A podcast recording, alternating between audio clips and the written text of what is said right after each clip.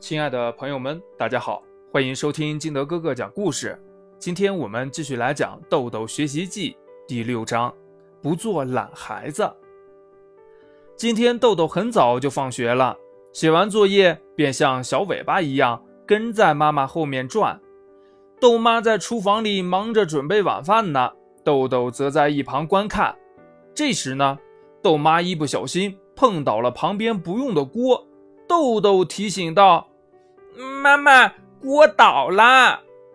豆妈看了一眼，说道：“豆豆，帮妈妈扶起来吧。”这时，豆豆不高兴了：“妈妈，我学习那么累，现在还让我做家务呀？妈妈怎么那么狠心呢？”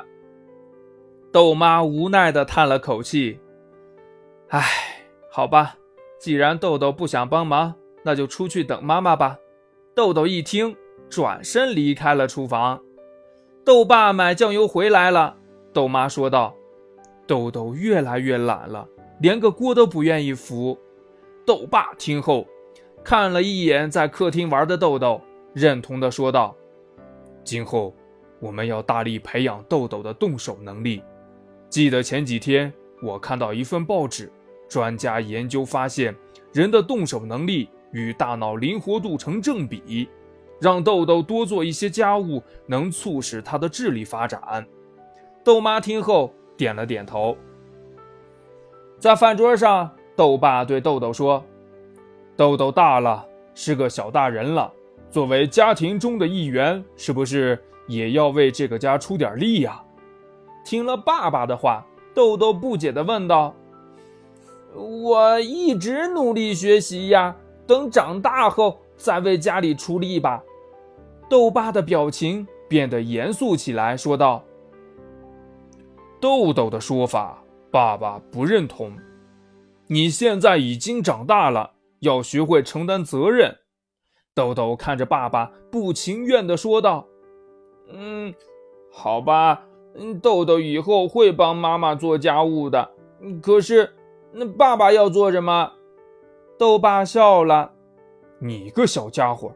做事总要带上爸爸，放心吧，爸爸以后也会做家务。我们来比一比，谁做的多。输的人要答应赢的人一个要求，好不好？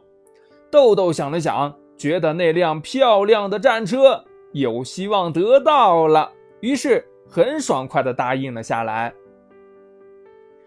这学习呀很重要，但开发孩子的智力同样重要。让孩子适当动手，不但可以劳逸结合，形成互补，还能让孩子的大脑做体操，降低孩子的惰性，从而在学习中表现得更加积极进取。对于低年级的孩子，家长主动布置动手任务，不但可以培养他们的责任感，还能让孩子在劳动中获得勤劳的果实。一。家长要告诉孩子，一百个想法也不如一个行动更实际。不劳而获的事情是不存在的，立即行动才能走出想的误区。二，让孩子多做一些精细活儿，比如说带孩子画个小区的地图等等。